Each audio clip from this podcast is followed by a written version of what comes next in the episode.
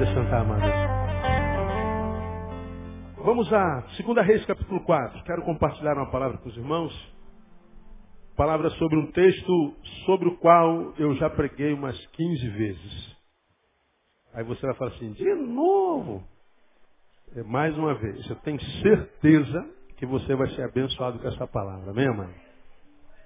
2 Reis, capítulo 4. É um texto que tem lições muito profundas. E às vezes que eu preguei sobre esse texto foram, foram mensagens diferentes, porque é muito rico. Primeiro que fala de um profeta que estava duro, morreu duro. Deixou dívida para a esposa, os credores estavam lá na, na porta, batendo, cobrando. E pessoa dura tem muito a ver conosco, não tem? Tem alguém duro aí, não? Não precisa, não precisa levantar a mão. Né? Como, como, como costumam dizer, sempre sobra mês para o salário, não é? Sempre sobra, acaba o salário, um mês ainda falta a beça. E esse, esse episódio tem muito a ver com os dias que a gente vive hoje nessa crise financeira. Antes da crise a gente já estava duro, a gente já tinha crise, a gente vive numa crise eterna financeira. Né? E piorou um pouco. Então esse texto ele tem um contexto parecido com a nossa realidade, mas não é sobre dinheiro que eu quero falar hoje. Quero falar sobre outra coisa. Você já viu lá em 2 Reis capítulo 4, amém? Ora, uma dentre as mulheres dos filhos dos profetas clamou a Eliseu, dizendo: Meu marido, teu servo, morreu, e tu sabes que o teu servo temia o Senhor. Agora acaba de me chegar o credor para levar-me os meus dois filhos para serem escravos. Perguntou-lhe Eliseu: O que te hei de fazer? Ou o que, que eu tenho a ver com isso? Diz-me, o que tens em casa? E ela disse, tua serva não tem nada em casa, senão uma botija de azeite. Disse-lhe ele, vai, pede emprestadas vasilhas a todos os teus vizinhos, vasilhas vazias, não poucas. Depois entra e fecha a porta sobre ti e sobre teus filhos, deita azeite em todas essas vasilhas e põe a parte a que estiver cheia.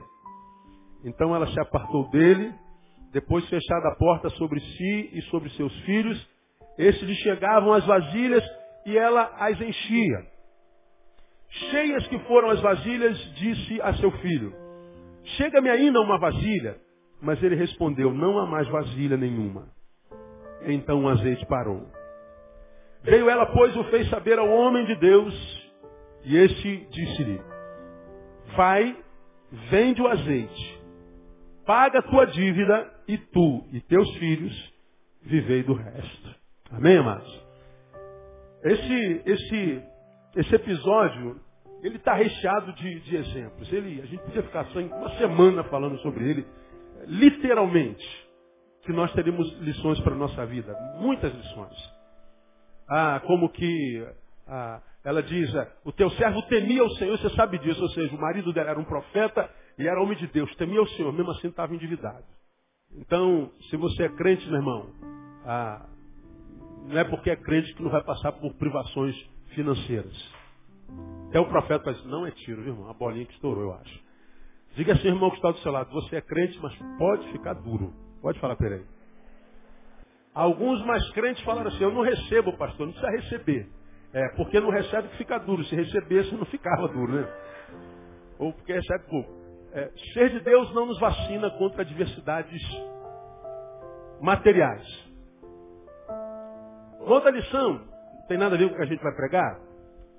Quando você consegue uma grana, aquela que está te faltando há muito tempo, a primeira coisa que você tem que fazer é pagar suas dívidas, viver do resto. Porque enquanto a gente vai angariando recurso e vai melhorando o nosso conforto e vai mantendo dívida lá com terceiros, a gente está em pecado. Esse dinheiro muitas vezes que chega a nós, para que limpemos nosso nome, para que é, é, não prejudiquemos mais ninguém, chega na nossa mão para que Deus saiba o que, que a gente vai fazer com ele. Quando o dinheiro chega e a gente não faz o que tem que ser feito, ele deixa de chegar. Milagre foi feito, mas muitas vezes, portanto, milagre é feito para que a gente regularize a nossa situação com o outro primeiro depois resolver o nosso problema. Vai, paga a tua dívida e viver do resto. Tem, tem um monte de lição, um monte, um monte de lição. Um monte de lição. É. Dinheiro cai do céu sim. Ah, dinheiro não cai do céu. Cai do céu sim. Ora, de onde veio o recurso para que aquela mulher adquirisse dinheiro? Não foi um milagre isso aqui, sim ou não? Todo milagre vem do céu. De onde você acha que vem a nossa provisão? É do céu. Então, quando a gente está com problema financeiro, tem que pedir a Deus milagre mesmo e trabalhar. Pedir vasilha emprestado, ir lá na rua, muitas vezes se humilhar, fechar a porta do quarto, juntar as panelas, juntar os filhos, derramar o azeite. Então, a, a, tem um milhão de, de, de, exemplos aqui sobre, sobre vida financeira. Um dia eu prego só sobre vida financeira em cima desse texto. Mas hoje eu quero falar sobre o azeite, irmão. O azeite. Todos nós sabemos que na Bíblia o azeite, o óleo, é símbolo do Espírito Santo. Como também o vinho. E a gente sabe que a botija ou o odre é o símbolo da igreja, ou do crente, ou da igreja enquanto indivíduo. O óleo é o símbolo do Espírito Santo. O odre, o cântaro, o vaso, no caso a panela, simboliza a igreja, simboliza a mim, simboliza você, simboliza a, a nossa pessoa, a nossa, a nossa personalidade. No contexto, é, é isso que nós, sobretudo, aprendemos. O óleo é o Espírito Santo. A vasilha, o cântaro, o odre, somos nós, a igreja. E nessa analogia do cântaro, da vasilha com azeite para o nosso contexto contemporâneo, existem algumas lições que eu queria compartilhar com vocês hoje. Vou tentar não, não me aprofundar muito, porque eu tenho vários tópicos mais do que o, o, o natural, então não vou poder me aprofundar muito, a não ser que eu divida esse sermão em, em mais de um sermão. Mas por que, que essa palavra, ah, eu entendo, Deus colocou no nosso coração para ministrar hoje? Porque eu não sei se acontece com você, irmãos. Muitas vezes eu fico, eu não diria a palavra escandalizado, eu não me escandalizo com mais nada nesse tempo. Mas eu fico estupefato, eu fico. Ah, meu Deus, me dá uma palavra aqui, eu fico embasbacado. Do verbo embasbacar eu fico intrigado com a super, superficialidade do cristão no tempo de hoje. Eu fico é, conhecedor da palavra, das promessas de Deus, do que Deus, do sonho de Deus para cada um de nós, do projeto de Deus desde o Éden, lendo a palavra, analisando a palavra, lembrando as promessas, lembrando o que Deus disse desde sempre, lembrando dos seus sonhos, do seu projeto histórico, desde o Éden até o dia da redenção, vendo o que Deus pensa a meu respeito, a nosso respeito, o que, Deus sonha de nós, e, e saber que esse Deus que sonha conosco, embora seja tão grande e poderoso, e nós que dizemos conhecer a sua palavra, muitas vezes a despeito desse saber, vivemos uma vida tão rasa, mas tão rasa, que o menor problema, a menor adversidade nos arranca da terra de Deus e nos transforma em folhas levadas ao vento diante de qualquer sopro, não precisa nem ser tempestade. Eu estava em 2007, 2007 não, 2000, 2003 ou 2004, primeira vez que eu fui na Flórida. Flórida é um lugar que é uma bênção, mas tem furacões, tem tempestades. E pela primeira vez eu fui à Flórida, fui, eu estava em Orlando, se eu não me engano. E eu ligo a televisão, tem, tem, tem todos os canais falando de um furacão que estava passando. Eu não me lembro o nome daquele furacão. Eu falei, Deus, eu não acredito. Primeira vez que eu venho aqui nesse bendito desse estado. E o Senhor permite que um furacão passe por aqui. Já tinha passado por Cuba, tinha arrasado com tudo. Já tinha passado por alguns outros estados, já tinha matado um monte de gente. E o furacão, eles mostram as figuras pelo satélite. Vinha um furacão em direção a Orlando. E eu estou ali olhando aquele negócio e o jornalista mostrando onde é que a gente estava. Eu falei, meu Deus, eu estou exatamente aqui. Eu não acredito que vou, vou, eu vou viver esse negócio aqui onde a gente está. Aí o pessoal fala, não, Ney, quando chega aqui já vai ser uma tropical storm, vai ser uma tempestade tropical, fique tranquilo, aqui não vai chegar, rapaz. Havia um congresso de pastores lá, ó. Eu falei, não, congresso de pastores, só santarrão, só homem de Deus, né? O furacão quando passar por aqui vai ver aqueles homens de Deus todos, vai fazer isso aqui, né? E, e vai passar. Aí um colega me lembrou, Neil, a qualidade que está a pastorada hoje em dia, acho que o furacão vai passar aqui direto e vai, vai fazer o juízo, o juízo começa pela casa do Senhor. Eu falei, Jesus, tem misericórdia. E a gente está no hotel e o, o, o furacão está na cidade vizinha. Eu estou no hotel, eu estava no 14 andar, Double Tree, nome do hotel, hotel de luxo. Aí soa a sirene. Uh! E eles já tinham dito, ó, se soar a sirene, largue tudo, desça, vamos para o subterrâneo do hotel. Eu falei, ah, mas não vai soar mesmo, não é possível. Irmãos, a sirene, a sirene soa. Eu nunca orei tanto na minha vida. Como, como é que a adversidade nos leva para perto de Deus, né, cara? Como é que a dor, o medo, o pavor faz a gente se aproximar de Deus? E eu, de, eu, não podia pegar o elevador, tinha que descer pela escada, desça pela escada, desligam tudo. Eu estou descendo pela escada, a sirene suando, eles apagam a luz do hotel, a gente tem que descer no escuro. Falei, Jesus, de Jesus tem poder, eu estou muito novo, eu estou longe da minha mulher, das minhas filhas, que eu morra pelo menos no Brasil, aqui não. É, pelo amor de Deus, nós descemos, fomos subterrâneo e a gente só ouviu o barulho. Quando chegou ali, já era uma tempestade tropical, mas uma tempestade tropical que tinha mais de 150 quilômetros de velocidade. Uma coisa assustadora. Era uma tempestade tropical, não era mais um furacão, mas quando passou, 10 minutinhos, a gente foi para o estacionamento do hotel, tinha um monte de carro virado. Eu falei, Deus, isso aqui é uma tempestade tropical, furacão, o que, que é? Quando, quando eu estava me preparando essa palavra aqui, eu estava me lembrando de algumas pessoas com as quais eu tenho me relacionado, atendido em gabinete. Telefonemas que atendo, gente que já teve fincado na casa do Senhor. O nome daquele hotel era Double Tree. Duas árvores, eram duas torres enormes. E elas estavam interligadas. Parece que um monte de não se abala. Então passou a tempestade, alguns tufões, furacões já passaram por, aquele, por ali, contavam histórias americanos ali, e aquele hotel estava ali, firme na rocha como um monte de Sião que não se abala, mas permanece para sempre. E preparando isso aqui, eu me lembrei de alguns cristãos, de alguns servos de Deus, de alguns seres humanos que já estiveram a, a, a, teoricamente fincados na rocha, mas que parece que foi só teoricamente porque não ficaram firmes como Sião, que não se abala, mas hoje nós vemos pessoas que se abalam muito facilmente. Pessoas que não precisam estar diante de uma tempestade, de um sopro. Tem visto pessoas se abalarem por causa de coisas, mas muito rasas, muito pequenas.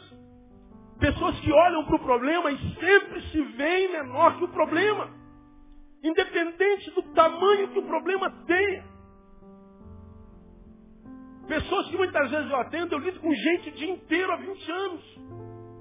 Meu trabalho é gente, é ser humano. É só o que eu faço na vida, lidar com gente com problema. Vejo pessoas que muitas vezes no, no, no, mesmo dia de atendimento pastoral, vou atender um de 8 às 9, outro de 9 às 10. O de 8 às 9 conta um problema que ele está morrendo por causa dele. Eu vou, pastor, não aguento mais, eu vou perecer, eu quero me matar, eu vou me matar, já tomei remédio, esse problema é demais para mim. E o problema às vezes é uma mosca, às vezes entra um do lado, de trás, o que eu vou atender depois, um problema exato, só com endereço diferente. Ele diz assim, pastor, vim aqui só compartilhar que eu estou com esse problema, estou passando por essa adversidade, mas eu vim só pedir oração para o irmão, porque eu sei que isso aqui eu tiro de letra, o Senhor vai me dar vitória. Eu falei, meu Deus, é o mesmo problema, nós estamos dizendo a mesma coisa, por que um quer morrer e outro está dizendo, eu vou tirar de letra?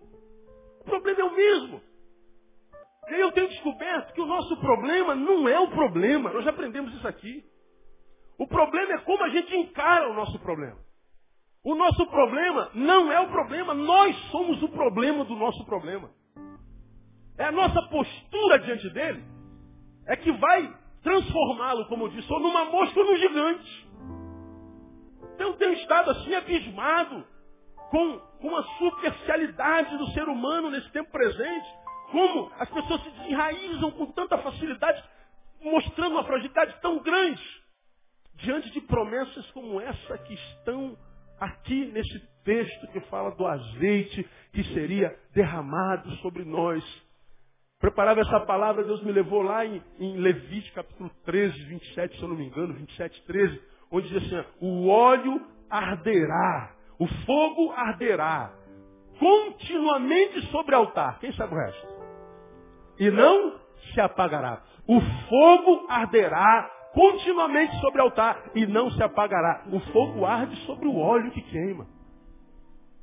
O altar sobre, está sobre nós, a palavra diz que o fogo deve arder na nossa vida, precisa arder na nossa vida, pode arder na nossa vida e vai arder constantemente sem se apagar. A gente vai passar pela tempestade, vai passar pelo fundo do mar, o mar vão querer, vai, vai querer nos afogar, a gente vai ser jogado no fogo, no gelo, a gente muitas vezes acha que vai sucumbir, mas dependendo da nossa postura, a gente vai tomar posse da promessa, porque uma das promessas mais maravilhosas que tem na, na palavra de Deus é que diz, é aquela que diz que não existe problema que chegue a nós que seja maior do que nós. Isso está na Bíblia, pastor? Tá. Claro que está. Se o problema que você vive, escuta o que eu estou te falando aqui, se esquecer tudo que eu vou pregar aqui, grave o que eu vou te falar aqui agora. Se esse problema chegou à sua vida, ele é menor do que você. Posso ouvir um glória a Deus aí? Não. Porque se esse problema fosse maior do que você, Deus não deixaria que ele chegasse até você. Na sua palavra ele diz, não lhe vens provação que seja maior do que aquela que você possa suportar. Antes com a provação, ele manda o livramento. Então, se a aprovação chegou, ele está dizendo assim, você pode suportar. Essa aprovação que você diz é para a morte, não. Essa, essa aprovação, de repente, é para a tua estima. Deus está dizendo, eu quero te mostrar o quão forte você é. E você só pensa não sê-lo porque você não se enxerga. Você está sucumbindo diante desse problema e achando que esse problema é um gigante, não é porque você está se vendo errado. Você está se olhando no espelho sem óculos, você está se olhando no espelho com os olhos equivocados. Se esse problema que você diz é enorme, pastor, chegou até você, Deus está dizendo, você é maior do que isso. Diante do teu problema, portanto, veja o tamanho que você tem diante dos meus olhos. Meu irmão, lembra, você é filho de Deus. Quantos filhos de Deus nós temos aqui em Cristo Jesus? Glória a Deus por isso. Deus não coloca filhos no mundo para perder. Diga, irmão que está do seu lado, Deus colocou você no mundo para vencer. Diga para ele aí. Mas pastor, está difícil, o meu problema não. O teu problema é você, não é o teu problema. Nosso problema é sempre postural. Agora, quais as lições que a gente tira aqui do texto para nossa edificação a respeito do azeite que simboliza o Espírito Santo? Porque a Bíblia lá em Efésios capítulo 5, versículo 18, Paulo diz, olha, vocês não devem se embriagar com vinho se vão se embriagar, se vão se encher, se embriague e se enchem de outra coisa, mas encheios do Espírito. Encham-se do Espírito. Sua palavra diz que ele também não dá o Espírito sob medida. Vamos falar sobre isso aqui.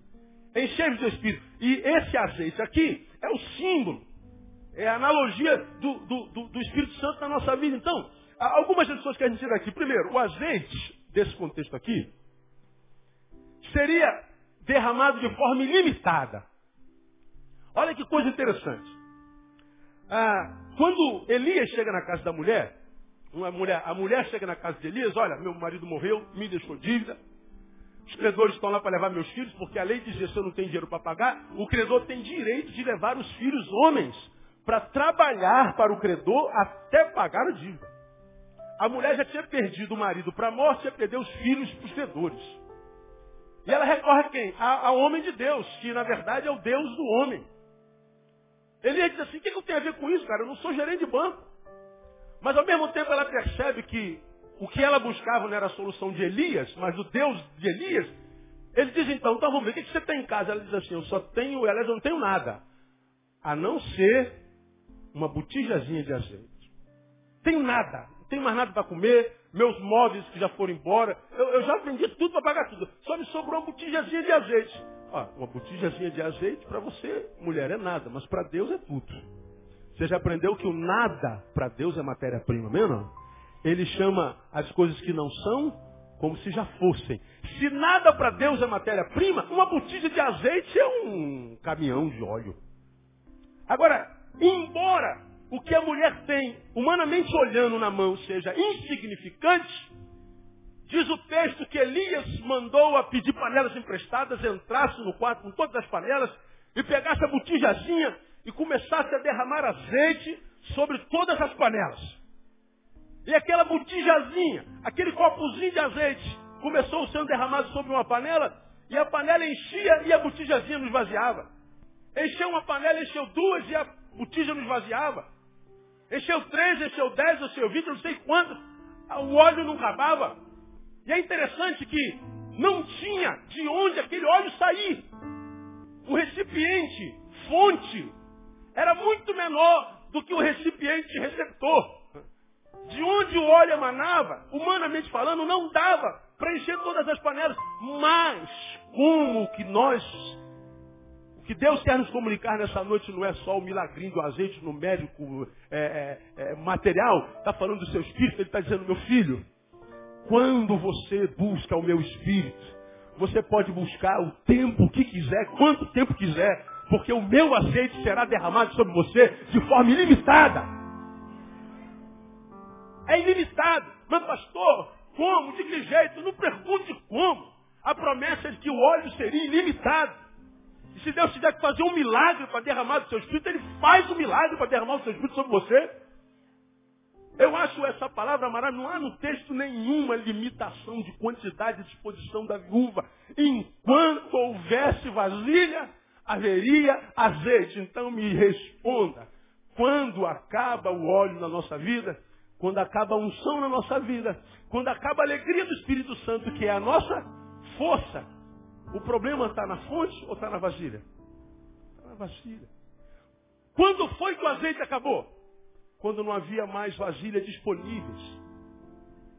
Sabe por que muitos de nós têm perdido a alegria do Espírito Santo? Porque nós não estamos mais disponíveis para Deus. Nós estamos ocupados nos nossos afazeres. E os nossos afazeres são nossos. Nós não temos como deixar de fazer. Mas nós não podemos deixar que o nosso fazer nos impeça de sermos para Deus. Nós não podemos nos ocupar com a nossa vida de tal forma que a gente não tenha tempo para fazer com que outras vidas sejam alcançadas por Deus através de nós. Por que, que muitas vezes falta alegria? Nós já temos aprendido isso aqui ao longo desses anos que eu estou pregando aqui. Quando o diabo vem para atacar a qualquer um de nós, uma pessoa, uma mulher, um homem, uma família, quando o diabo vem para acabar com o ministério, para acabar com um ministério dentro da igreja, quando o diabo quer destruir, matar e roubar, matar, roubar destruir, ora, Primeira coisa a qual ele ataca é a nossa alegria, esse sentimento que a gente chama de alegria. Porque pensem, a Bíblia diz que a alegria do Senhor é a vossa o que mesmo? Força. Diga, alegria do Senhor é a minha força. Diga, a minha força é a alegria do Senhor. Muito bem, se ele quer roubar a minha força, ele tira de quem então de mim? A alegria que eu tenho no Senhor. Quando ele quer roubar minha força, o diabo sabe que ele não rouba a força colocando problema na nossa vida, não. A tempestade que eu sofri lá na Flórida, pelo contrário, me empurrou para perto de Deus. Quando aparece uma doença na tua vida, você se aproxima de Deus. Quando teu filho está doente, chega aqui os, os, os papéis pedindo ação, oh, pelo amor de Deus, oh Deus. Quando a gente está desempregado, a gente corre para o quarto. Quando a gente está com aparece um caroço no seio, a mulher corre para o quarto. Quando o casamento está acabando, um varão corre para o quarto. A gente se aproxima de Deus com a dor. Porque o diabo sabe que a dor pode me fazer aproximar de Deus. Então, não é a dor que ele usa a priori para me afastar de Deus. Ele tira a alegria. Nós vamos esfriando gradativamente. Se ontem nós fazemos dez, semana que vem a gente faz nove. Na outra semana a gente faz oito, sete, seis. Daqui a pouco a gente faz dois, faz um. Daqui a pouco a gente não está fazendo mais nada. A gente se transforma num visitante na casa do Pai. E quando um crente se torna visitante na casa do Pai ou no reino do Pai, esse crente vai ter na vida uma, uma marca que eu chamo de saudosismo. Para o saudosista, o melhor tempo da sua história está onde? Digam-me para mim. Aonde? No passado. O melhor da minha vida, pastor, foi ontem. Ah, pastor, a igreja hoje não presta, mas em 1969. Ah, pastor, meu casamento hoje é uma porcaria, mas quando nós nos casamos, nossos primeiros 10 anos de casamento, pastor.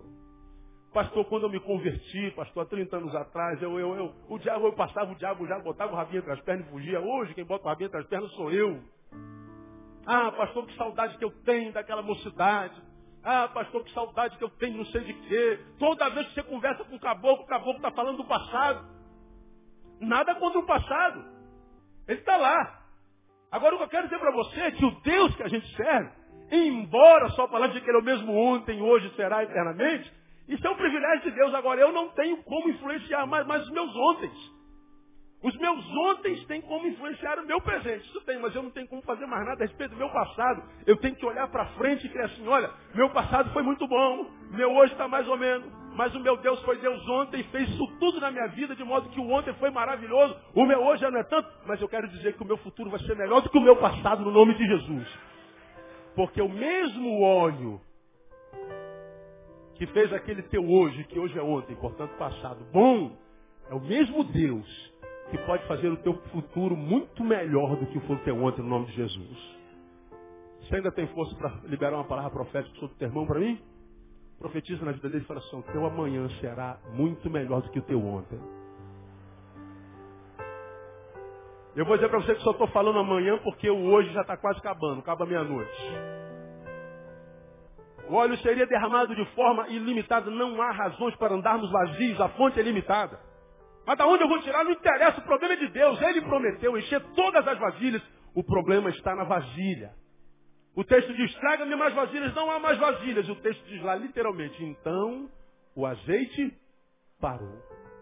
Por que, que o azeite parou? Por que, que o óleo parou? Porque não tinha mais vasilha. Agora, irmão, enquanto você, que é uma botija, é um odre, é uma vasilha, estiver disponível para Deus, enquanto você tiver a palavra na boca que Isaías teve, eis-me aqui, Senhor, creia, o óleo vai ser derramado sobre sua vida todos os dias da tua vida. E se você recebe, aplauda ele bem forte, porque essa palavra é tremenda. Aleluia.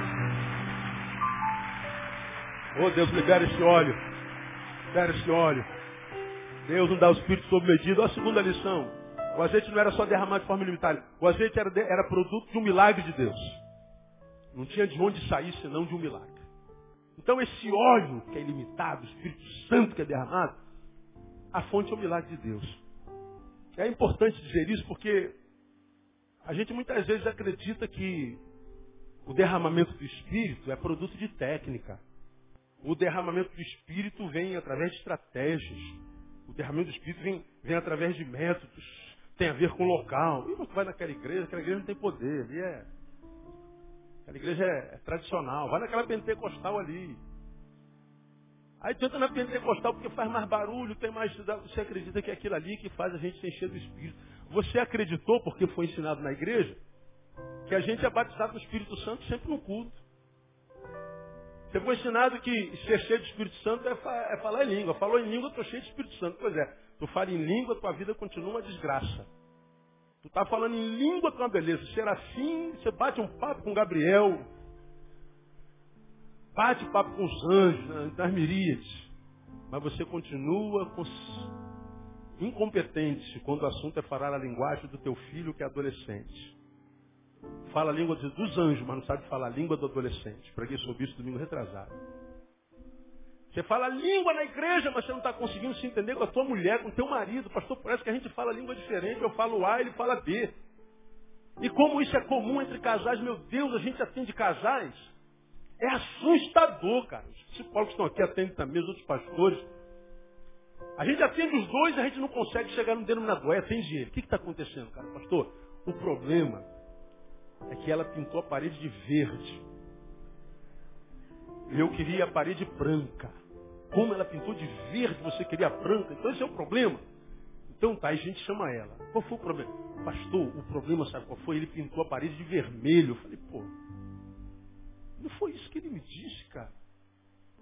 São, são a mesma visão. É, é o mesmo problema com duas visões completamente diferentes. Um dos dois mente salafrariamente.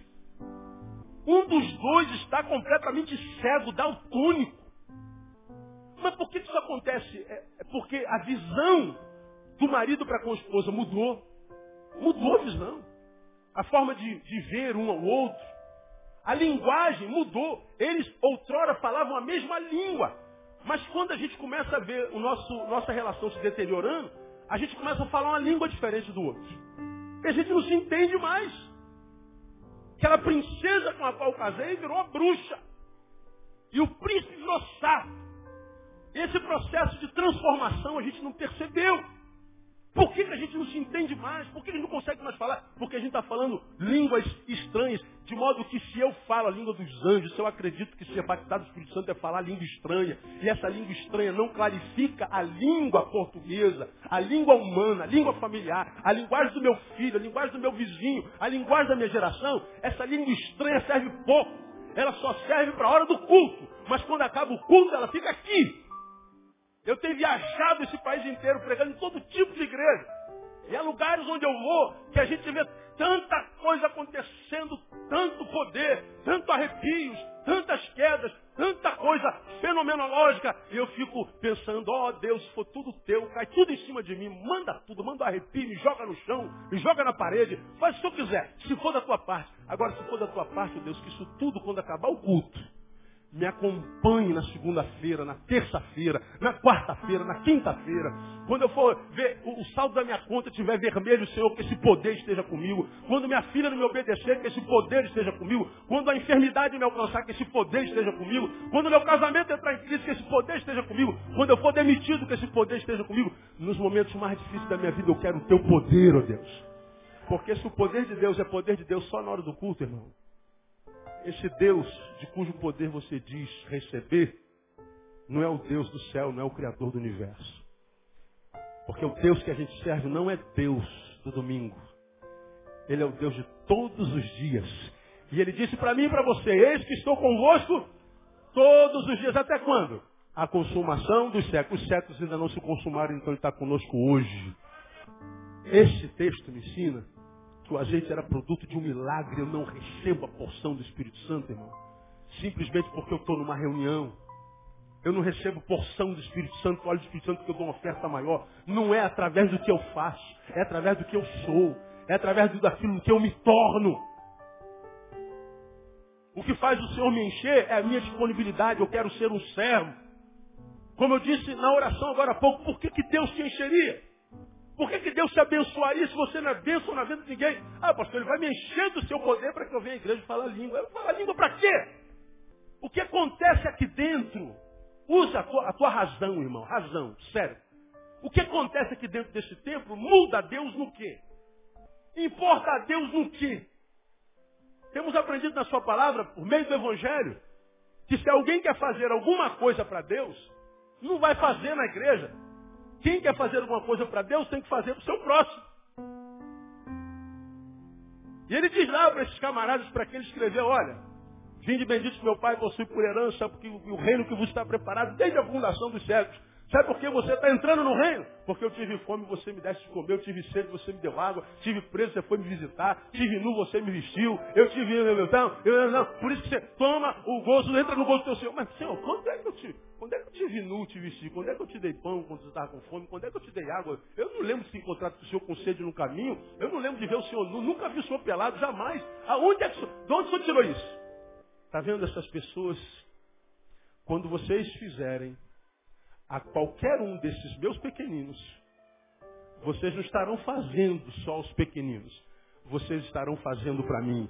E vocês fizeram, entram no gozo do seu Senhor. Do outro lado, desapartaram de mim, maldito, para o fogo eterno preparado para o diabo e seus anjos. O fogo eterno não foi preparado para você. Foi para o diabo e para os anjos. Mas você vai para lá. Mas por quê? Porque eu tive fome, você não deu de comer, tive sede, não deu de beber, tive nu, me deixaste nu, eu tive preso, nunca foste ver. Vocês nunca fizeram. Mas quando é que nós te vimos nessa necessidade toda e não te abençoamos? Quando vocês deixaram de fazer a qualquer um desses meus pequeninos, deixaram de fazer a mim. Eu garanto que esses que deixaram de fazer a qualquer um dos meus pequeninos estavam na igreja todo domingo. Estavam na igreja falando língua estranha, usando terno e gravata. As irmãs estavam lá com a perna cabeluda e com coque. Agora Deus vai perguntar quantos de igreja você frequentou. Você já aprendeu isso aqui? No final, o que conta não é o quanto eu sei, nem o quanto eu fiz, mas o quanto eu amei. E o amor nunca, jamais permite que nós nos tornemos inúteis. Não existe alguém que ama que seja inútil. Porque o amor, ele é trabalhador. O amor, ele nos conduz ao, ao serviço. Agora a gente acha que o Espírito Santo, o óleo, vai ser derramado através do nosso esforço. Ó oh, Deus, eu estava no monte orando. Aí você vai ouvir de Deus. Eu não estou querendo roubar a fé de ninguém, só estou pregando para minha ovelha, viu, irmão? É, Deus pergunta a você, qual a diferença da tua oração no monte e no banheiro, filho? Muda o quê? Você acha que eu sou mais Deus no monte do que no banheiro? Quem aqui, sinceramente, já teve uma experiência tremenda com Deus no banheiro? Olha aí. Uma das mais abençoadas experiências que eu tive com Deus foi no banheiro. Eu não posso contar aqui, porque já é demais. Eu sei que eu sou meio doido, mas não dá. Agora, um Deus que se manifesta num banheiro, seja ele que tipo de banheiro for, é um Deus que se manifesta em qualquer lugar, irmão. É um Deus que diz que está conosco, se a gente estiver no monte, ele está no monte, se estiver no vale, ele está no vale, se estiver lá no leito de, de dor, ele vai estar tá lá no leito, porque ele diz que estaria conosco todo dia, o seu Espírito nos é dado sem limite e é produto milagre de Deus. O que nós precisamos fazer? Está disponíveis. Deus, quando o assunto é bênção, mais do que ter, eu quero ser. Porque hoje a gente vive correndo atrás de bênção, mas não é bênção na vida de ninguém. Então não adianta ficar pedindo a Deus milagres, não adianta ficar pedindo a Deus enchimento do Espírito Santo. Não adianta reduzir Deus e a ação de Deus a um templo evangélico. Não adianta transformar Deus num assembleiano, num batista, num presbiteriano. Nós somos essa porcaria toda, mas Deus não. Deus não cabe dentro de uma denominação. Deus não cabe dentro de um templo como esse. Deus extrapola esse negócio. O Cristo que a gente prega não é Cristo propriedade dos crentes, é Cristo de todos. Todos disponíveis. Vinde a mim, todos vós. Principalmente que estáis cansados, sobrecarregados. Deus está dizendo que Ele trabalha na contramão da sociedade. Porque nós queremos estar com os poderosos, nós queremos estar com quem está bem, nós queremos estar com quem está com grana, com quem tem ascensão social. Deus está dizendo assim, não, eu quero a ralé. Eu quero quem está sobrecarregado, quem está batido, quem está atribulado. Vem até mim. E se você vier com a sua humildade, você vai ser transformado no nome de Jesus. É milagre de Deus, irmão. Não depende de nós. Terceiro, o azeite era para todos os vasos. Primeiro, derramado de forma ilimitada. Segundo, era milagre de Deus. Terceiro, era para todos os vasos. Quantos vasos existissem naquela casa, quantos vasos estivessem disponíveis ali seriam cheios. Quando a gente vai a Joel, capítulo 2, versículo 28, a gente vê o Senhor dizendo o seguinte, derramarei o meu espírito sobre quanta carne? Toda carne. Quem é de carne e osso aqui? Levante a mão bem alto. Eu sou de carne. Pois é, o Senhor disse que é derramar o espírito sobre a tua vida. Esse texto me ensina o que eu já ensinei a vocês. Deus não tem filhos prediletos. Não existe um ungidão do púlpito e o ralezinho lá da, da porta. Não existe no, no, no, diário de Deus é, obreiro, trabalhador, diácono, presbítero, pastor, bispo, bispo primaz, apóstolo, patriarca. Jesus dois, semideus, co-deus, New Deus, novo Deus. Para Deus não existe isso. Títulos só impressionam a vocês e a mim. Hierarquia eclesiástica só existe na cabeça dos doentes.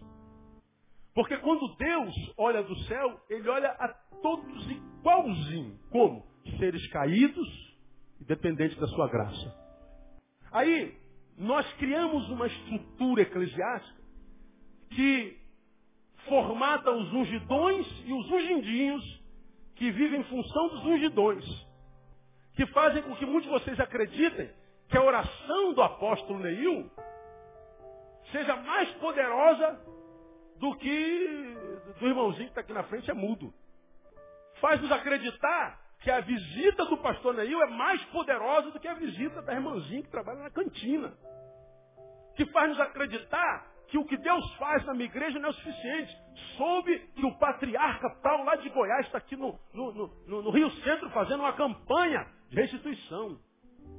E vai você com o seu pobre dinheirinho, querendo ser restituído, vai ficar sem o seu dinheirinho, porque não existe restituição sem antes haver uma oferta gorda.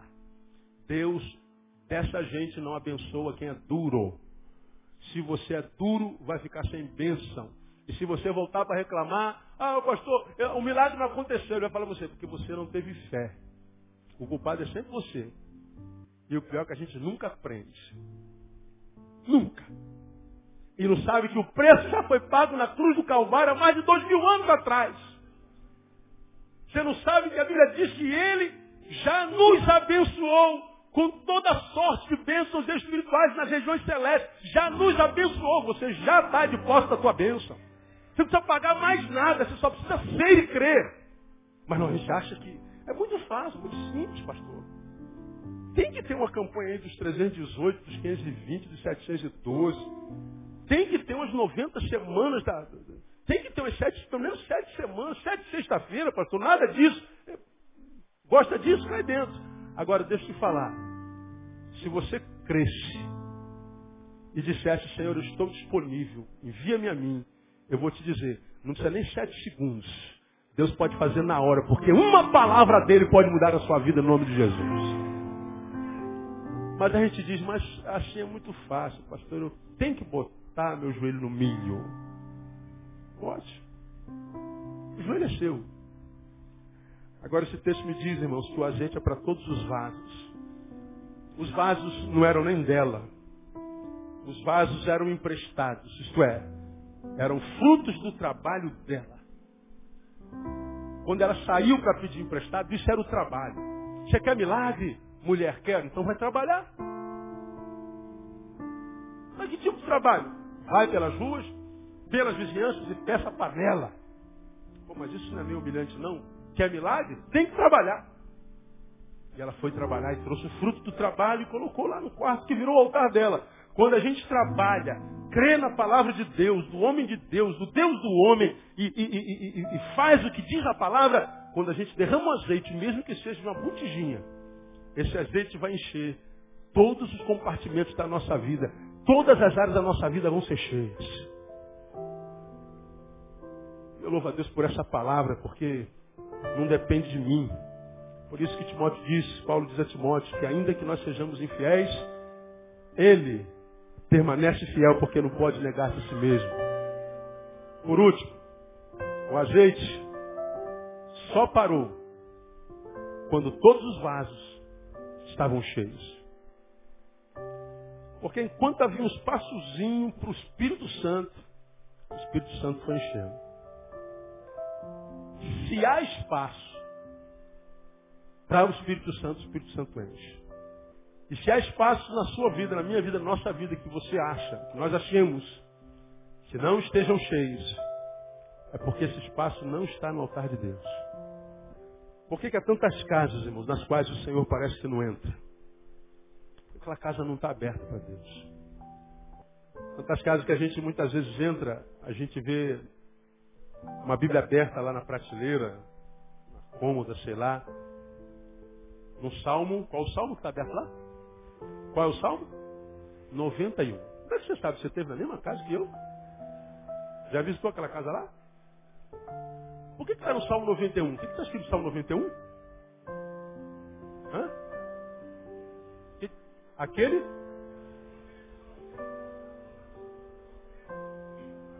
Aí o cara bota a Bíblia lá no Salmo 91. Diz é crente, só falta abrir lá e fazer assim. Ele acha que a Bíblia é um amuleto. Ele acha que há poder no livro, na página. Ele acha que isso aqui vale alguma coisa. Ele acha que o livro da capa preta tem poder.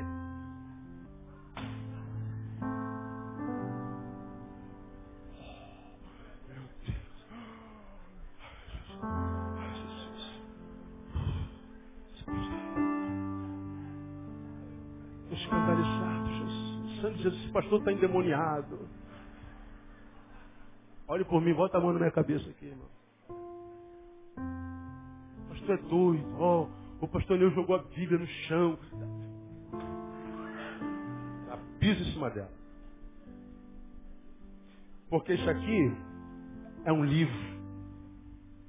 Só se transforma em palavra de Deus quando entra no meu coração e muda a minha vida. É um livro. Tanto é um livro que a maioria de vocês lê e não acontece nada.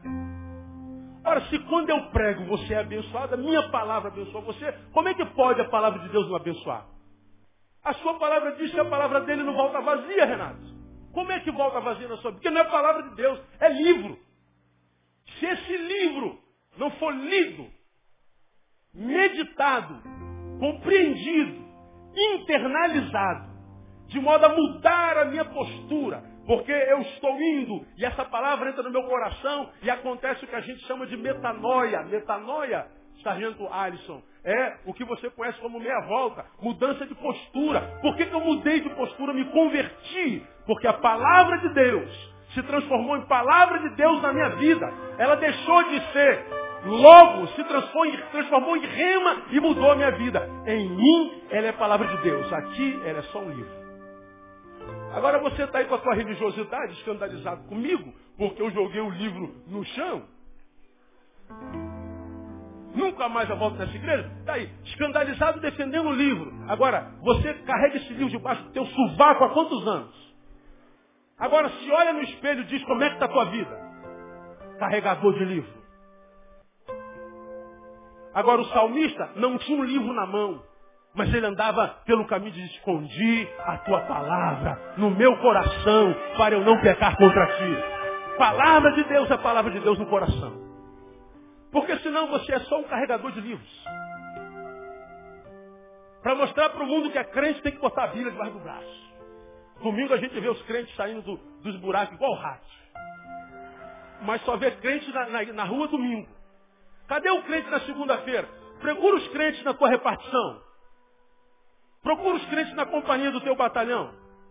Procura essa multidão de gente que entra na igreja durante a semana. É fácil de achar os crentes? Porque são carregadores de livro. Deus quer que esse livro aqui, Biblion, Bíblia, vem de Biblion. Bíblia tem a mesma raiz de biblioteca. Biblioteca é uma junção de livros. Isso aqui é uma junção de livros. 66 livros num só. É livro. Porque Deus amou o mundo de tal maneira que deu seu Filho de gênero para todo aquele que não pudesse ter vida eterna. Daí. E eu com isso. Porque a alma que pecar, essa morrerá. Hum. É Bíblia. Agora o dia que você não mais só ler, mas meditar.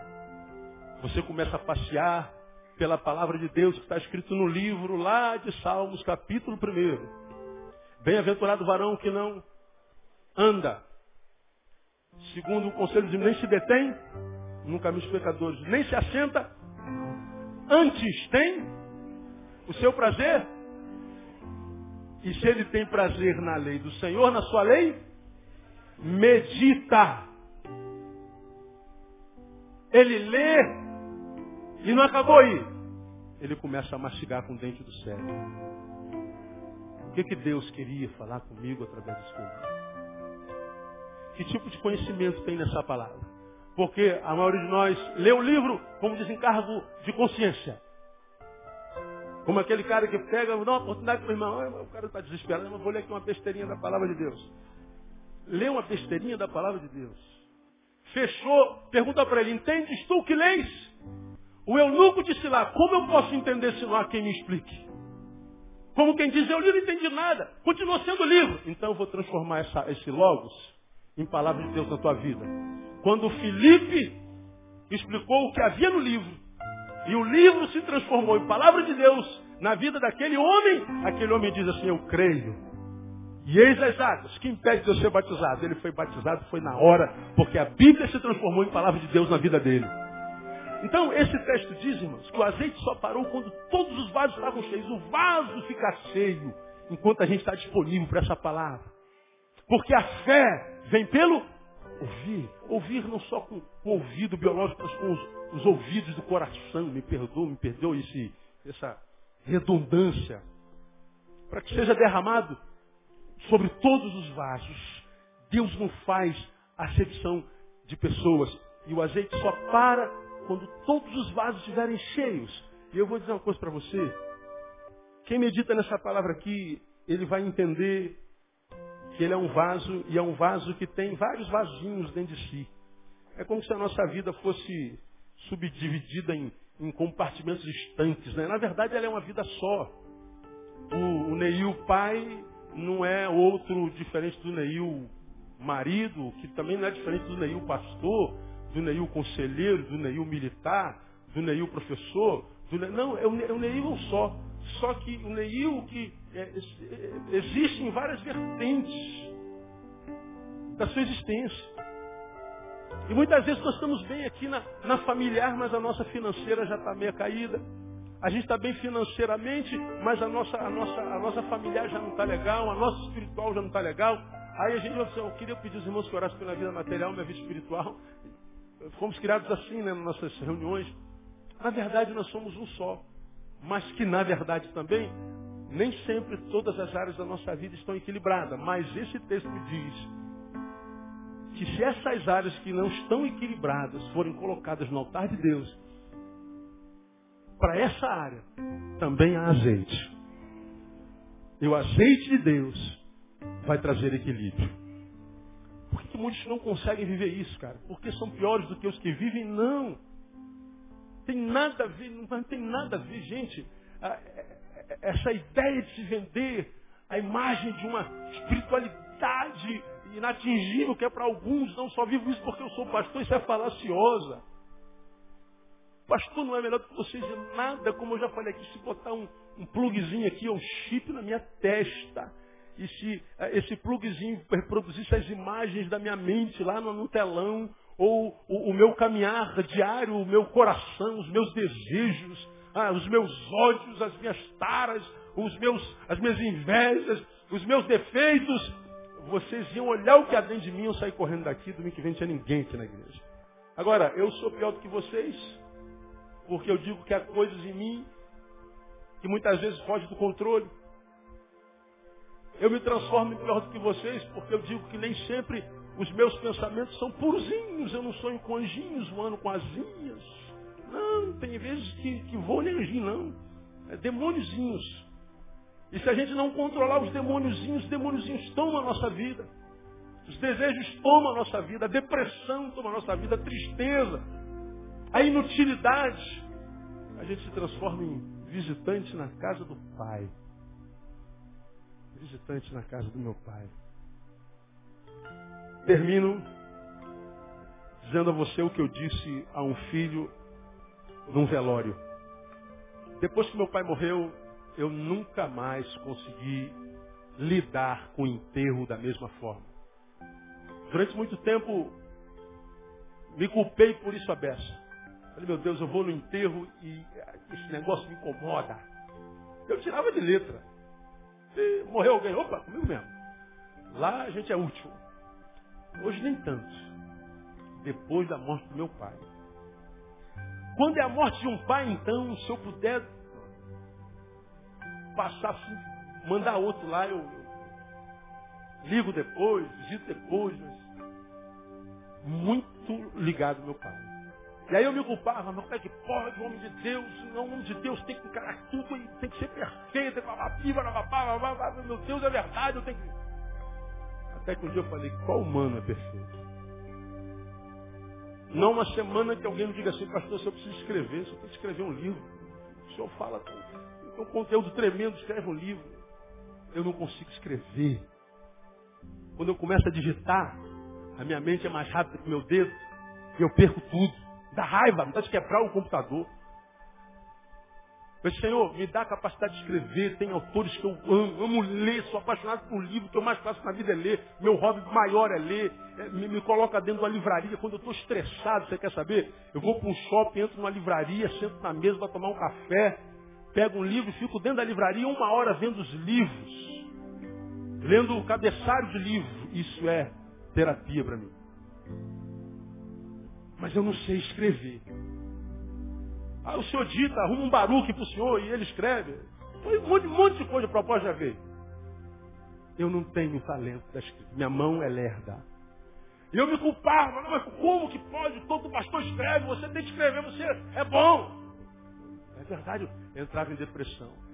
Até que um dia eu falei, eu não tenho que fazer o que eu não sei fazer. Eu não sei fazer, não vou fazer que se dane. É, gosta ou não goste, ninguém é obrigado a ser bom em tudo. E todo mundo tem limitação em toda área da vida. Eu também tenho. Eu aprendi a lidar com as minhas limitações na boa, sem culpa. Se vocês entendem ou não, o problema é de vocês. Mas eu não tenho culpa, porque vocês não entendem. Eu resolvi comigo. Agora, por que que nós criamos essa ideia do corpo de ungidões, separados, elitizados, chamados para uma missão especial. Porque eles acreditam que são muito superiores a vocês e vocês os idolatram. E nós criamos, como nessa novela das, das Índias, as castas. Vocês são os Dalits e nós somos os Brahmanes. E o Dalit tem que viver mesmo, irmão. No reino de Deus não existe nem livre, nem servo. Não existe nem maior, nem, nem menor. Aliás, existe o maior e o menor sim. Só que no reino de Deus, o maior não é quem tem o mais alto cargo. O maior é o que serve mais gente. O vosso servo será o maior de todos. No reino de Deus, a, a hierarquia é de cabeça para baixo. O maior não é quem tem mais, é quem é mais servido, quem tem mais servo. O maior é quem serve mais. Não existe um judão. A minha oração é tão poderosa quanto a sua. E a sua tão poderosa quanto a minha. Porque todos nós somos vasilhas. E o Espírito Santo é derramado sobre todos. Você só precisa acreditar que você não é menor do que ninguém e que Deus não tem filhos prediletos. Se você acreditar que você é tudo isso no coração de Deus, ah, amado, seus inimigos se convencerão que você se convenceu que você é tudo isso mesmo. E quando o inimigo se convence de que o seu inimigo, que somos nós, acreditamos a respeito daquilo que Deus diz a nosso respeito, ah, então os nossos inimigos entenderão que nós nos submetemos a Deus. E quando a gente se submete a Deus e resiste ao diabo, o que, que acontece? O diabo foge. Está escrito em algum lugar, algum livro desse que eu não lembro onde é está escrito isso. Tem um livro por aí que está escrito, se a gente sujeitar a Deus, resistir ao diabo, o que, que ele faz? Ele foge. Quem acredita nisso aí? Você acredita que o diabo foge? Diga assim, o diabo foge. Eu não. Quem tem que fugir é ele. Agora, por que, que o diabo, pastor, olha por mim, o diabo está furioso, pastor, olha por mim, o diabo está se levantando, pastor, olha por mim, porque o diabo está... É desde sempre, desde que ele caiu, ele está se levantando, ele está furioso. E daí? Vai morrer com úlcera no duodeno. Porque ele pode ficar irado comigo, ele pode babar, ele pode vociferar, pode mandar o inferno. Eu sei quem eu sou no coração de Deus. E quando ele sabe que a gente sabe quem é no coração de Deus, ele sabe, portanto, que nós nos submetemos a Deus. E quem se submete a Deus, o diabo não pode tocar, ele foge de nós. O teu diabo é você. Quando você vencer esse diabo que se chama pelo teu nome, e acreditar que esse diabo não é diabo, é um reino, é um cidadão do reino de Deus. Porque ele diz que nos chamou para sermos reis e sacerdotes. Quando você acreditar que você é rei e sacerdote no reino de Deus, Satanás vira um súdito. E você, quando quiser falar com ele, você sabe onde ele tem que botar o recado, né? Na sola do sapato, porque ele vai estar debaixo dos nossos pés. Vamos aplaudir o Senhor.